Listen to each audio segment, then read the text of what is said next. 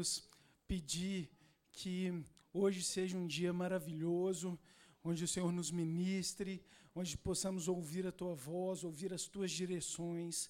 Em nome de Jesus, amém e amém. Amém? Bom, pessoal, é, no dia de hoje eu gostaria de compartilhar com vocês. É, o tema dessa pregação chama Dia D, né? Não sei se cada um aqui já passou por alguns momentos decisivos né, na vida, e a gente vai falar um pouco disso aqui hoje. Tá? É, o dia. Me ajuda aí, Moshe. Pode passar. Ah, desculpa. Dia D. É, esse dia D, só dando uma introdução aqui, ele é, ele, esse dia realmente aconteceu, né? Ele foi no finalzinho ali da Segunda Guerra Mundial. Era um momento ali, foi nesse dia 6 de junho de 1944.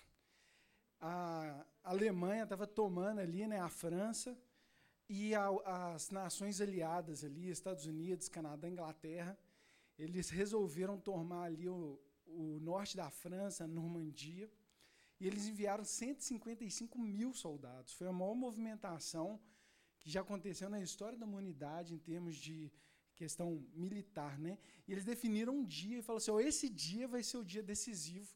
E foi o dia decisivo de definição da, da Segunda Guerra Mundial, né? Mas é, e esse dia D, quem já ouviu essa expressão, né? É uma expressão muito conhecida, né? E a gente pode ver na Bíblia é, alguns contextos que também tiveram dias marcantes. Né? A gente vê aqui na vida de Moisés, a gente pode ver o dia que ele estava conduzindo o povo ali, saindo do Egito, Faraó atrás, o mar na frente, e Deus falou assim: ó, marcha, estende o cajado, que esse mar vai se abrir. Né? Foi um dia decisivo, não só na vida de Moisés, mas em toda a nação de Israel. Né? Um outro contexto aqui que a gente pode ver de dias assim decisivos, né? A gente vê a, a mulher ali do fluxo de sangue, né? Em Mateus 9:20 fala assim: "E eis que uma mulher havia 12 anos que padecia de um fluxo de sangue. Chegando por trás dele, tocou a orla de sua veste, porque dizia consigo: Se eu tão somente tocar a sua veste, ficarei sã", né? Veja bem, gente, essa mulher estava sofrendo há 12 anos, né? E foi, teve um dia que foi o dia assim, chegou. É hoje, né? E ela, na Bíblia fala que ela pensou consigo, se eu tocar na orla da veste, eu vou ser, ela vai acabar. E não sei se você já passou por situações assim que você está passando por um contexto, você fala assim, oh, quanto que esse negócio vai acabar, né? E eu quero te falar, esse dia é hoje, amém? O Senhor, ele separa momentos, o Senhor, ele, ele marca. E essa mulher aqui, ela falou, é hoje. E ela foi, tocou nas vestes do Senhor, foi instantaneamente curada. Né? Um outro contexto aqui na Bíblia, a gente vê Jacó. Quem está acompanhando aqui a leitura é, da igreja, é a nossa leitura bienal. Se você não está, te acompanha, a gente tem alguns é, planos de leitura aqui, ainda dá tempo. Essa leitura, eu particularmente, eu estou amando. Não é aquela leitura muito pesada, é mais ou menos um ou dois capítulos por dia, e acaba que dá para você meditar, ler o capítulo mais de uma vez. E a gente já é, passou por essa parte de Jacó, né? Jacó ele estava saiu da casa de Labão, estava voltando ali é, para encontrar com seu irmão Isaú. Isaú ele tinha enganado Isaú, Isaú estava vindo é, para encontrar com Jacó apenas com 400 amiguinhos. né? 400 homens de guerra para encontrar com ele. Jacó estava na roia. Ele falou assim: oh, e aí ele foi, mandou um tanto de presente, separou os filhos dele, as esposas, ó, a gente vai nessa ordem aqui, porque eu não sei se ele qual que é o coração de Isaú. E no dia anterior desse encontro, Jacó ele teve um encontro com o Senhor. Na Bíblia fala que ele lutou com o anjo ali. E Jacó, vamos ler esse contexto aqui em Gênesis. Então o homem disse: Deixa-me ir, pois o dia já desponta. Mas Jacó lhe respondeu: Não te deixarei ir, a não ser que me abençoes. O homem lhe perguntou: Qual é o seu nome? Jacó respondeu ele. Então disse o homem: Seu nome não será mais Jacó, mas sim Israel, porque você lutou com Deus e com os homens e venceu. Jacó, nesse contexto aqui, ele falou assim: você não pode ir embora. Não pode sair daqui sem é, me abençoar, sem eu ter uma resposta. E esse foi um dia D aqui para Jacó, sem sombra de dúvidas. Né? E é, a, a, pessoa aqui que eu gostaria de dar um destaque hoje é sobre a vida de José. Eu, particularmente, eu gosto muito da história de José. É, José, ele era filho né, de Jacó e de Raquel. Na Bíblia fala que ele era o filho predileto ali de Jacó. É, ele tinha é, mais 11 irmãos, né? É, e os irmãos dele não gostavam muito dele, não, né? E aí ele foi vendido como escravo, depois ele se tornou ali governador no Egito. Mas eu quero dar um destaque é, hoje, falando aqui da vida de José. E por que, que eu estou trazendo essa palavra para vocês? Né? Essa semana, estava buscando em oração aqui por esse tempo. E uma maneira que Deus fala muito comigo é através de visões, assim, e não são, né, uma visão assim, ah, vai acontecer isso, é algumas figuras de linguagem, sabe? E Deus ministra muito em relação a isso. E eu queria compartilhar essa visão aqui com vocês. Estava orando aqui por essa reunião, pela igreja, e eu tive uma visão como se fosse uma catapulta. até trouxe essa imagenzinha ali. E a catapulta, ela funciona o seguinte, né? Tem aquela roldanazinha, a pessoa vai girando, e depois é, solta a corda e, o, e essa pazinha ela vai para frente, né? E Deus falou assim, Eduardo, é, nessa visão eu vi como se o diabo ele tivesse na roldanazinha. E ele até com um certo é, prazer, sabe? De ficar rodando, falou assim, oh, esse cara não vai aguentar, vai arrebentar. Eu vou, eu vou, eu vou chegar num ponto que é, tudo vai se perder. E o diabo ia ali, e nessa mesma visão, o diabo estava fazendo isso, e eu via Deus como se ele pegasse uma espada enquanto o diabo estava lá rodando, né, todo feliz, Deus pegava a espada e ele ia afiando assim. Eu falei, ah, pode, pode dar o tanto que você quiser. Filho. E ele ia afiando com tranquilidade, assim, ó, falando assim, ó, o dia vai chegar. E aí chegava um momento que estava assim, o limite. Chegou o limite do, da pressão, né, vamos dizer ali, da, da catapulta, e Deus só pegava a espada, tum, cortava de uma vez. Né, cortava aquela corda. E foi essa visão que eu tive. Queria compartilhar com vocês e eu vejo que José ele exemplifica muito bem essa visão que eu tive da catapulta. Eu queria da gente discorrer um pouquinho sobre a vida de José. Amém? José, eu fiz até um fiz um gráfico. Gráfico na igreja, hein? que que é isso? eu fiz um gráfico da vida de José.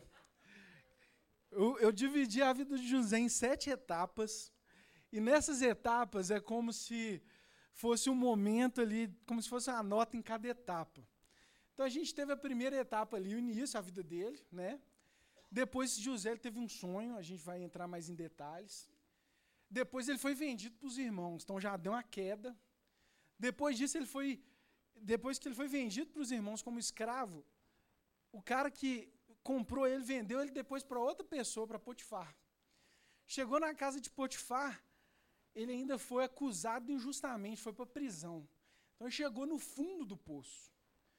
Depois disso, de um dia para a noite, no dia D aqui de José, ele saiu da prisão como um cara com má fama e ele se tornou o governador do Egito inteiro.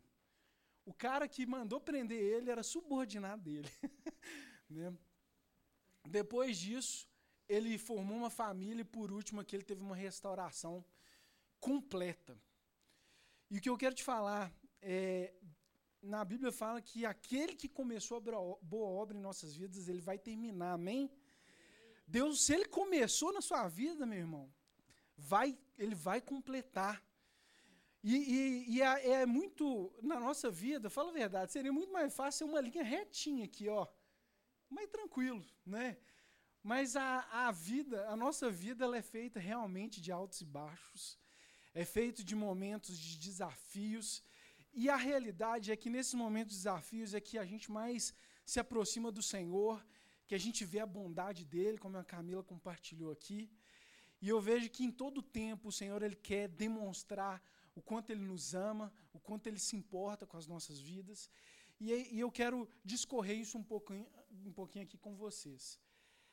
A primeira etapa aqui da vida de José, ele tinha aqui 16 anos, ele era um filho amado aqui é, de Jacó, e ele era amado mesmo, o pai dele não tinha, não era tipo uma coisa oculta, não. Ele falava, ó, ele é o meu filho predileto, ele tinha uma roupa mais bonita que os irmãos, mais cara, mais, é, mais chique. Ele, a função dele, ele pastoreava ovelhas. E além disso, o pai dele ainda deu uma função para ele complicada. Ele era tipo o dedo duro dos irmãos. Os irmãos não era fluxicheira. E o pai dele falou assim: oh, vai lá ver o que, que eles estão fazendo. Né? E nesse contexto, José ele teve dois sonhos. Né? E ele teve, vamos ler aqui em Gênesis 37. Depois teve outro sonho e o contou aos seus irmãos. Tive outro sonho, desta vez o sol e a lua e as onze estrelas se curvavam diante de mim. Quando contou ao pai e aos seus irmãos, o pai o respondeu e disse: Que sonho foi esse que você teve? Será que eu, sua mãe e seus irmãos viremos a, a nos curvar até o chão diante de você? E ele teve um outro sonho também, similar, dos feixes, mesma coisa o sonho. E José ele teve esse sonho, contou para os irmãos dele, e os irmãos dele já não gostavam dele. Com esse sonho ainda, ele até teve um, ele teve um apelido, o apelido dele virou sonhador, que quando ele chegou num outro contexto, ele falou, o pessoal, o sonhador vindo. E José, ele é um sonho assim, que ele sentiu até importante, né? É, diante dos irmãos, ele era o mais novo, ele, o, o, o, ele não era o caçulinho, era o penúltimo. Né? E, e essa foi a primeira etapa aqui da vida de José. E o que a gente pode observar é que o Senhor, às vezes, ele nos sinaliza coisas que ele quer fazer com a gente no futuro. Mas a realidade é que a gente não entende todas as coisas, nem o como, sabe? É engraçado que Deus ele, ele vai nos dando pistas, ele vai nos mostrando, ele vai nos revelando a partir que a gente caminha. E o fundamental é a gente permanecer na presença do Senhor. Né? José não entendia muito esse sonho, o pai dele, os irmãos muito menos, mas a realidade é que esse sonho se cumpriu no momento certo. Né? O segundo momento aqui da vida de José, que eu acho que foi um dos momentos mais difíceis, é, ele estava com, um ano depois, ele estava com 17 anos, e os irmãos dele estavam, na Bíblia fala que eles estavam pastoreando as ovelhas numa cidade chamada Siquém. Essa cidade era uma cidade que o, teve um contexto lá com a irmã de José que ela foi é, violentada nessa cidade de Siquém. E nesse contexto, o cara que a violentou falou depois que queria casar com ela, que ela era é, que, o sonho da vida dela. E aí os irmãos, aí eles, o pai desse Siquém, o pai dele, vieram até Jacó e, e os irmãos ali de José e falaram com ele, ó, oh, a gente quer que ela se case e tal. E eles falaram assim, não, beleza, ela vai se casar. A única coisa que você precisa fazer é para ter aliança com o nosso povo, todo mundo aqui tem que se circuncidar. E aí eles falaram assim, beleza, a gente vai circuncidar então, porque a gente tá doido para que isso aconteça, a gente tem relacionamento. Quando eles se circuncidaram, os dois irmãos dessa Diná foram lá e mataram todos os homens da cidade de Siquém. E foi uma situação que Jacó ficou super preocupado, falou: "Você vai querer que o pessoal da terra nos odeie". E agora eles estavam pastoreando as ovelhas perto dessa cidade. Então o pai sabia que era um lugar muito perigoso e que se tivesse alguém ali que quisesse vingar aquele pessoal, eles estariam correndo perigo. E nesse contexto, José, é, Jacó chegou para José e falou: José, vai lá ver o que, que seus irmãos estão fazendo. José foi, ele, é, ele até se perdeu quando estava chegando ali próximo de Siquém. E quando ele estava longe, José vindo, os irmãos começaram a tramar. E falaram assim: ó, é hoje que a gente mata esse cara. A gente está longe de casa. E eles começaram ali, todos os irmãos, é, tirando Rubem, que era o mais velho, todos estavam ali com muito ódio de José é, nesse contexto. Né? E aqui. É, e aí eles tiveram. Inicialmente eles falaram que queria matar. Depois eles tiveram uma outra ideia, falaram, ó, vamos pegar José e jogar ele num poço é, sem água. E aí eles jogaram. E quando ele estava lá nesse poço, na Bíblia fala que eles até comeram. Esse cara estava tranquilo. E, já, e, e, Judá teve uma excelente ideia. Judá chegou e falou assim: oh, já assim é um negócio muito melhor. Vamos pegar José e vão vender ele como escravo. E aí eles foram, tiraram, estava vindo um pessoal ali, ismaelitas, e ele e chegou esse contexto aqui, ó, Gênesis 37, 27. Vamos vendê-lo aos ismaelitas, não tocaremos nele, afinal é nosso irmão, é nosso próprio sangue. E os seus irmãos concordaram. Quando os mercadores ismaelitas de Midian se aproximaram, seus irmãos tiraram José do poço e o venderam por 20 peças de pratas aos ismaelitas que os levaram para o Egito. E mais para frente a gente lê um contexto que fala assim, Gênesis 42, 21. Porquanto vimos a angústia da sua alma quando ele nos suplicava e não o queríamos atender. Né? Então foi nesse contexto aqui. Imagina o coração de José de ainda muito complicado. E ainda a ideia disso tudo foi de Judá. Né? Guarda esse, esse Judá aí na história. E ele foi vendido, na Bíblia fala que ele, nesse contexto aqui, é, José estava indo para o Egito, e nesse contexto aqui, ó, quero que você reflita nessa visão aí, ó, o diabo pegando e rodando a manivela ali, ó, rodando, e vamos ver que vamos ver esse cara sonhador aí. Vamos ver o que, que ele vai dar, vamos ver se ele aguenta o tranco. Né? E chegou no contexto 3 aqui, que foi na casa de Potifar. Quando chegou no Egito, ele foi vendido de novo ali para Potifar. Potifar ele era um oficial, capitão da guarda do palácio. E é incrível que na Bíblia fala que o Senhor ele era com José, sabe? Eu quero te falar, independente do contexto de vida que você está hoje, a presença do Senhor faz diferença na sua vida, amém? E a diferença do Senhor fazia a diferença na vida de José. Olha o que fala. E o Senhor estava com José. Foi um homem próspero. Estava na casa do seu senhor egípcio. O Senhor abençoou a casa do, do egípcio por amor a José e a bênção do Senhor foi sobre tudo o que tinha, na casa e no campo. Potifar confiou tudo o que tinha, confiou tudo o que tinha às mãos de José, de maneira que não se preocupava com nada, ao não ser com o pão que comia. Gente, imagina um contexto. Deus abençoava Potifar por causa de José. Né? Ele era um escravo ali, ele era um servo, Imagina, você, você tem uma equipe e Deus fala assim: Eu estou abençoando a sua equipe por causa dessa pessoa que trabalha com você. É um negócio incrível. Por isso que eu quero te falar, independente hoje, se você está qualquer posição, falando de trabalho, na sua família, o Senhor ele pode te usar. Amém? O Senhor pode te, se, te destacar. E é muito engraçado que é, José, com essa bênção de Deus, ele era muito diligente. Eu vejo que uma característica aqui que a gente pode destacar é que Potifar não se preocupava com nada. Gente, isso aqui, eu acho que é o sonho de qualquer gestor. Falando assim, oh, entreguei essa coisa aqui para o cara, eu não preciso me preocupar com nada. Ele está preocupando, ele está cuidando. Eu sei que eu posso dormir tranquilo, que essa pessoa ela está ela é muito competente, ela é muito dedicada, e foi esse nível aqui, confiável, e foi esse nível que José estava ali diante da casa de Potifar. Então, por mais que ele estava é, tinha sido vendido, era escravo, ele estava se destacando, as coisas estavam começando a dar certo aqui para ele. E na Bíblia fala também que José tinha uma boa aparência. Né? E o que, que aconteceu aqui nessa situação?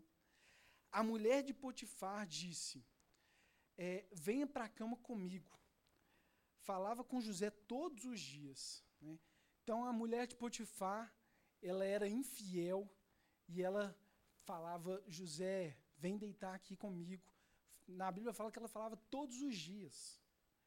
E teve uma situação que ela estava em casa, não tinha nenhum outro servo. Quando ele chegou, ela agarrou ele nas vestes dele e ela falou: Vem deitar comigo. E ele saiu correndo e deixou as vestes ali para trás. E na Bíblia fala que essa mulher ela inventou uma situação. Né? Ela gritou e falou que ele tentou é, abusar dela, forçar, tinha deixado a capa dele para trás. E na Bíblia fala que quando é, o senhor dele, Potifar, chegou, ele ficou muito irado e jogou José na prisão.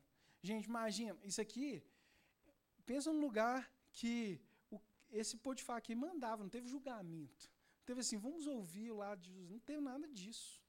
Ele foi injustamente. Foi preso com a fama de ser um cara é, é, né, desse tipo. Né? Então, é, e, e, eu vejo que José ele estava muito distante do sonho que o Senhor tinha falado para ele. E na nossa vida tem, tem situações que às vezes parece que você está muito distante do propósito. Falou, na verdade, Deus errou. Quando eu converti, Deus falava que ia fazer acontecer eu acho que ele não tinha muita consciência. Mas, independente dos contextos, isso não quer dizer que o Senhor não está trabalhando, isso não quer dizer que o Senhor não está te vendo. Eu lembro uma vez eu estava orando, né?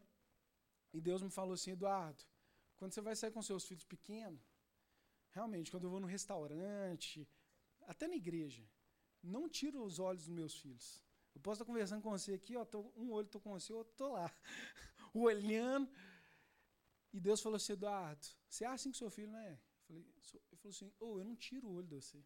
Você pode ter certeza. Meus olhos estão sobre você, sobre todo o tempo. E, e é, assim era com José também. Amém? E assim é com você. O quarto ponto aqui, José, ele foi ali lançado na prisão.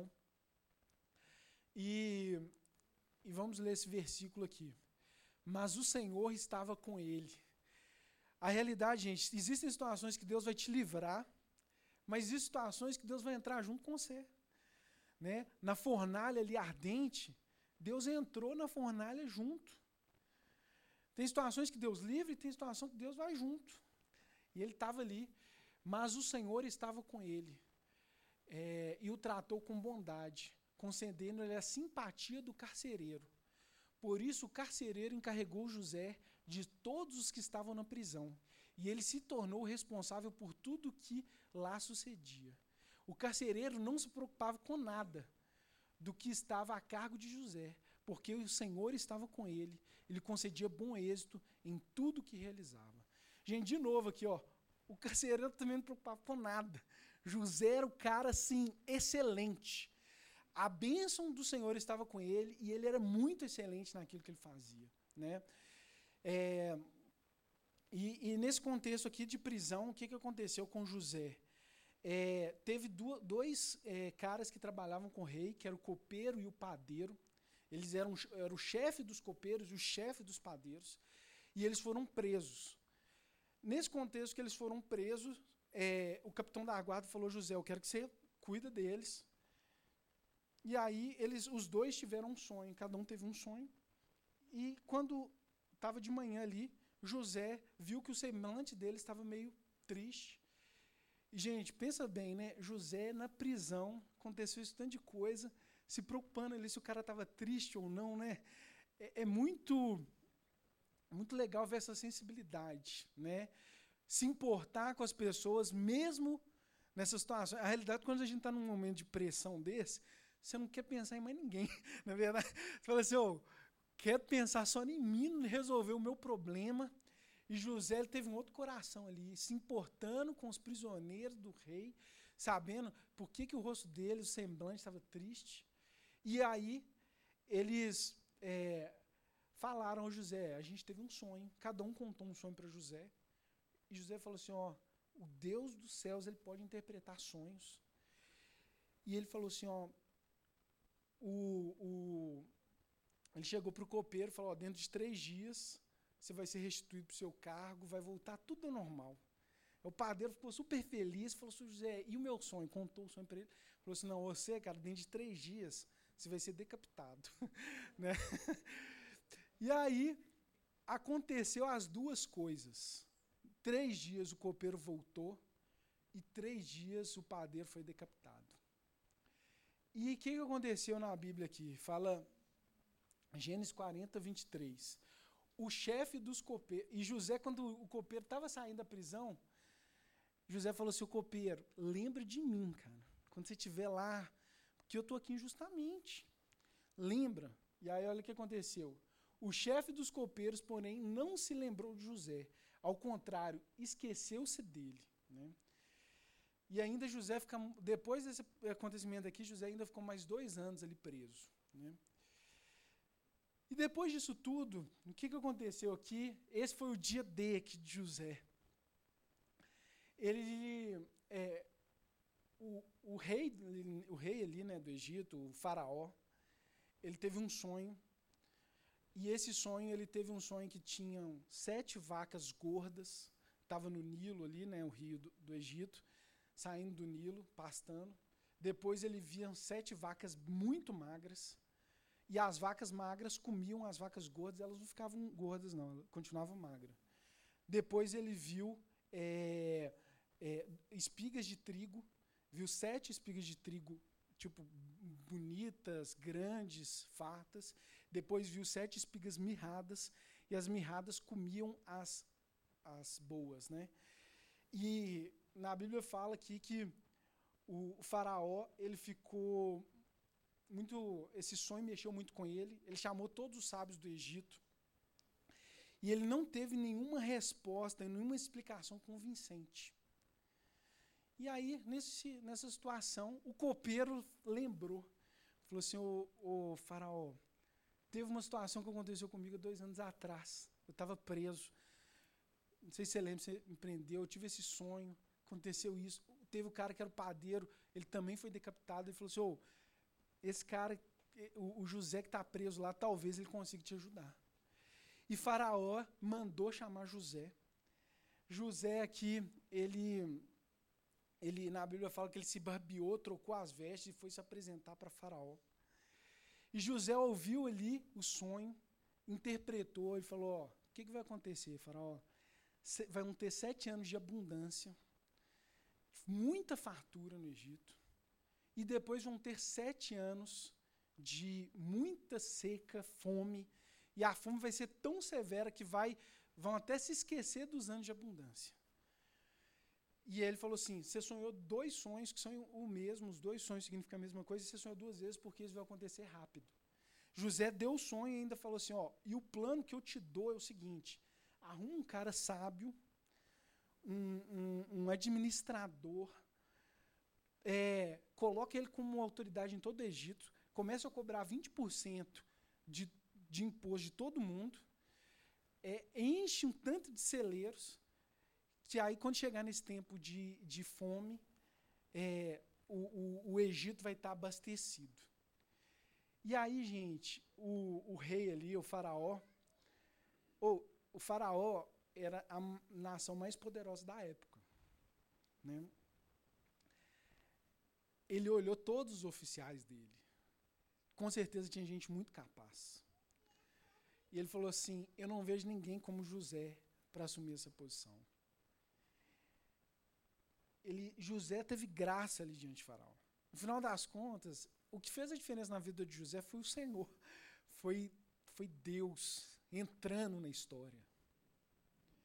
E aí, é, na Bíblia fala aqui que Faraó chegou, e vamos ler esse, essa parte aqui. É, Gênesis 41, 39. Disse, pois, o faraó a José, uma vez que Deus lhe revelou todas essas coisas, não há ninguém tão criterioso e sábio como você. Você tem o um comando do meu palácio e todo o meu povo sujeitará às suas ordens. Somente em relação ao trono serei maior que você. Disse ainda Faraó a José: Eu sou o Faraó, mas sem a sua palavra ninguém poderá levantar a mão nem o pé em todo o Egito. Gente, pensa bem, um cara que era o ajudante do carcereiro, no dia para a noite virou governador do Egito. Quem pode fazer isso é Deus. E o que, que, eu quero te falar? As situações que você está hoje não te definem. Às vezes tem pessoas que te desprezam hoje. E não te definem. A realidade é que Deus sempre viu José com a mais alta estima. Sempre. Independente se ele estava sendo vendido, era escravo. E eu quero te falar, tem muitas pessoas que a identidade delas está na, no olho dos outros. Gente, isso é muito perigoso viver assim. Porque é uma cilada. Essa é uma cilada. Mas o que precisa nos definir é a visão do Senhor. A visão do Senhor para José nunca mudou. Já havia ele daquela forma. Nunca. A visão do Senhor a seu respeito nunca mudou. Amém? E pensa bem. É, o rei aqui chegou. Olha o que, que ele fez. Tirou o anel de selar dele, já colocou no dedo de José.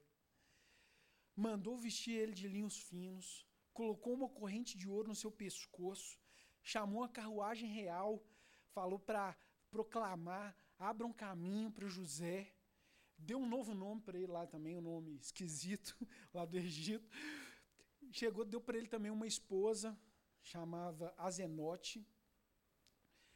É, Azeno, Azenate, quer dizer, desculpa. É, ele fez isso tudo ali com José e deu ainda esse tipo de autoridade aqui para ele. Né? José então estava numa situação, é, o Senhor colocou ele em outra. E, e sabe o que é mais incrível do Senhor? Que Deus ele não quer fazer só uma, uma coisa na sua vida e acabou. O Senhor ele foi fundo com José, sabe? Deus não quer fazer assim, eu não eu quero acertar nessa situação. Deus não quer que você acerte só numa área da vida, sabe? Ah, nessa área da minha vida aqui eu estou super tranquilo, sou, sou saudável, não, gente da minha idade às vezes já está cheio de problema, eu estou super bem, mas nessa área familiar aqui eu estou arrebentado, estou aos frangalhos. Ah, na área financeira eu estou bem, mas nessa a realidade é que o Senhor ele quer te ver bem em todas as áreas. O Senhor ele, ele é um Deus completo.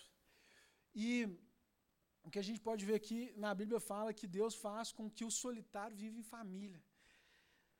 Deus aqui deu uma família para é, José, ele teve uma esposa, e ele teve dois filhos aqui.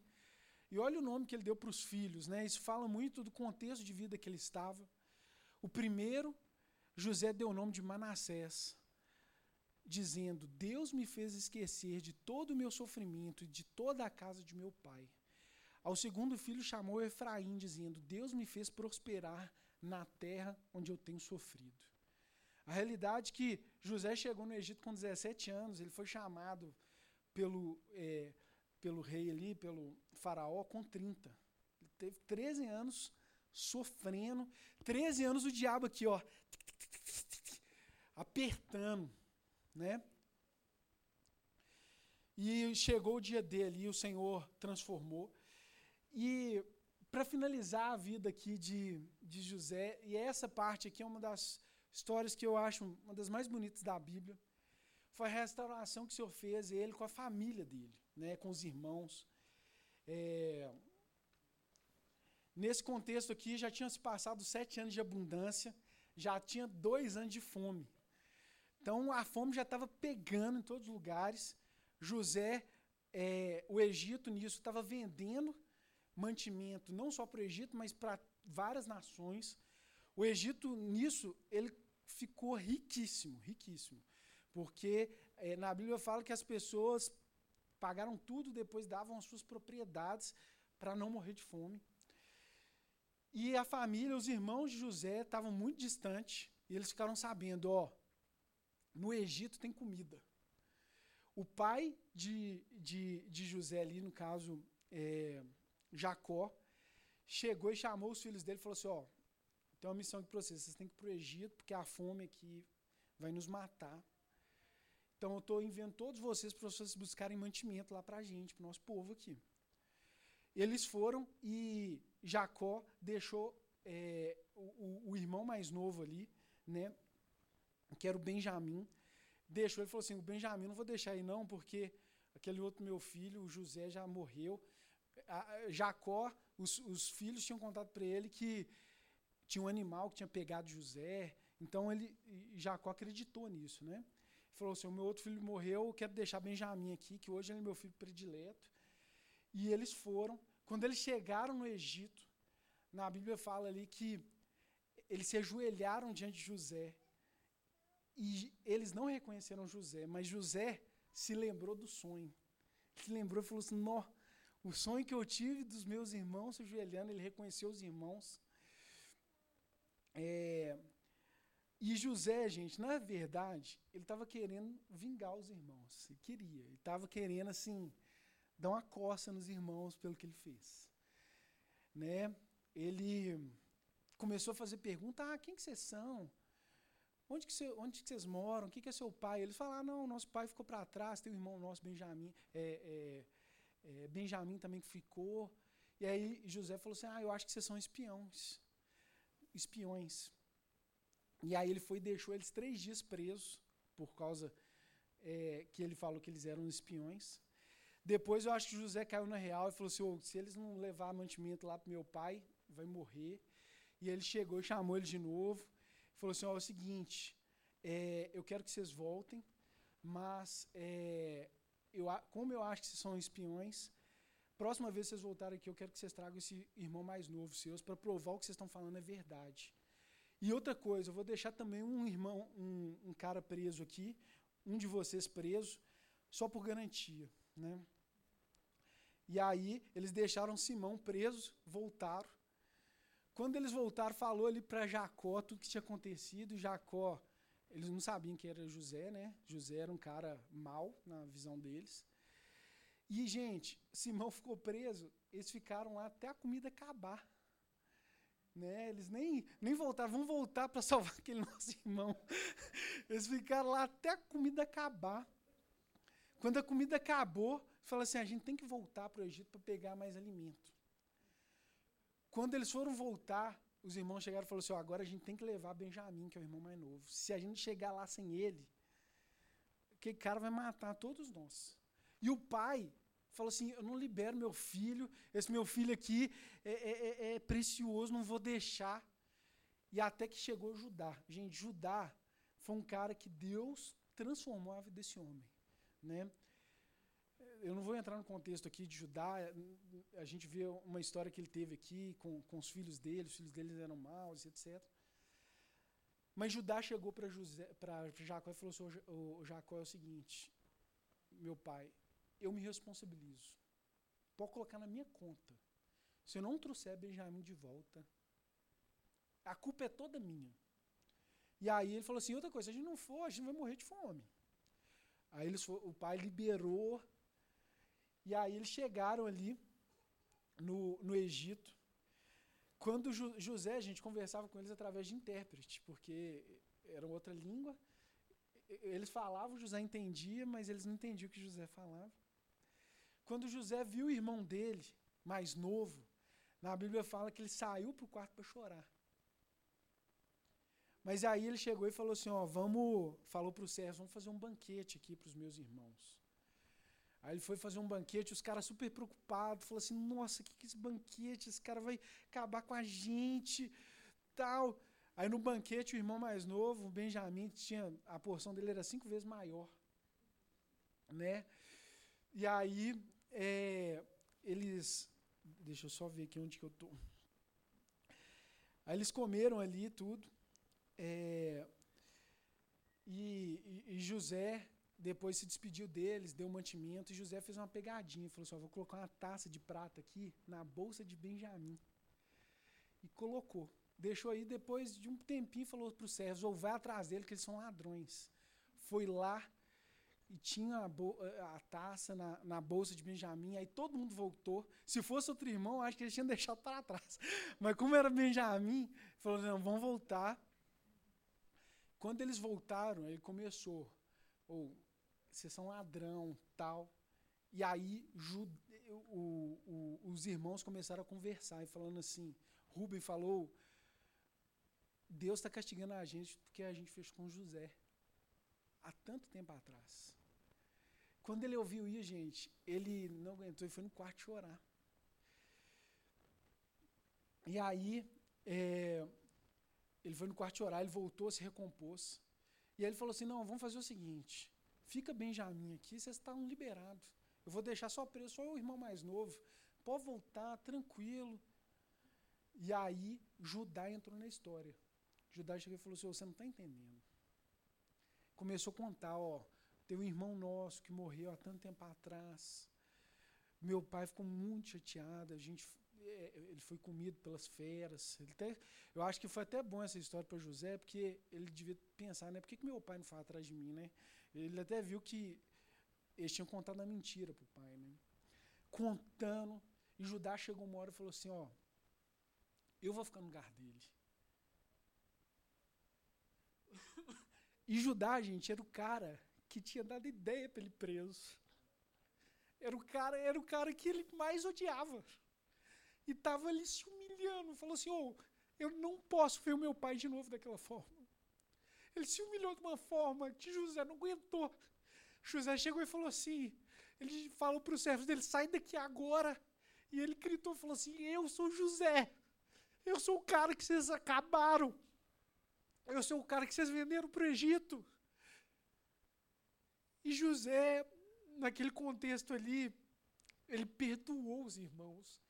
E eu quero te falar, existem algumas situações que a gente só vai ter revelação completa quando nós liberarmos algumas pessoas. Quando você perdoar. Ele só conseguiu ver o contexto geral quando ele perdoou. Que ele falou assim: hoje eu entendi que vocês mandaram para o Egito ser obra de Deus. Na Bíblia fala que ele falou por três vezes. Aqui em Gênesis 45. Agora não se aflijam nem se recriminem por terem me vendido para cá, pois foi para salvar a vida que Deus me enviou diante de vós. Depois ele falou de novo, mas Deus me enviou à frente de vocês para preservar um remanescente nessa terra e para salvar-lhes as vidas com grande livramento. Depois ele falou de novo: Assim não foram vocês que me mandaram para cá, mas sim o próprio Deus. Ele me tornou ministro do Faraó e me, faz, me fez administrador de todo o palácio e governador de todo o Egito. Gente, ente, José entendeu o propósito dele. Ele falou assim: oh, o Senhor estava de olho em tudo. O Senhor ele, ele tinha um propósito maravilhoso, mesmo em meio à minha dor. Ele tinha um propósito maravilhoso. E, e a, acaba que é, José a gente vê que ele chegou nesse contexto quando ele viu Judá ali se humilhando, né? E a realidade, pessoal, quando nós olhamos para a cruz, é impossível a gente não se emocionar. Jesus fez feito tudo certo. Ele se humilhou ali e morreu no nosso lugar. Ele nos representou. A realidade é que quando nós somos muito amados, você fala assim: não tem jeito de eu não perdoar, não tem jeito de eu de, de, de não acertar essa situação. E, e, José ele liberou, na Bíblia fala que ele abraçou Benjamim, ele abraçou todos os irmãos e chorou. O choro dele foi tão alto que a casa de Faraó, eu nem sei qual era a distância, mas na casa, fala assim, na casa de Faraó ouviu o choro de José. Né? Foi aquele choro da alma. Ele lavou a alma. Ele, ele nunca mais ele olhou os irmãos daquela forma. Né? E sabe o que a gente pode ver? Que Deus ele vai fundo. Deus ele não quer só te abençoar de uma forma, ele quer você completo. O Senhor ele foi fundo aqui com José. E E é isso. Né? Eu queria que vocês se colocassem de pé, amém? Chamar o pessoal do louvor.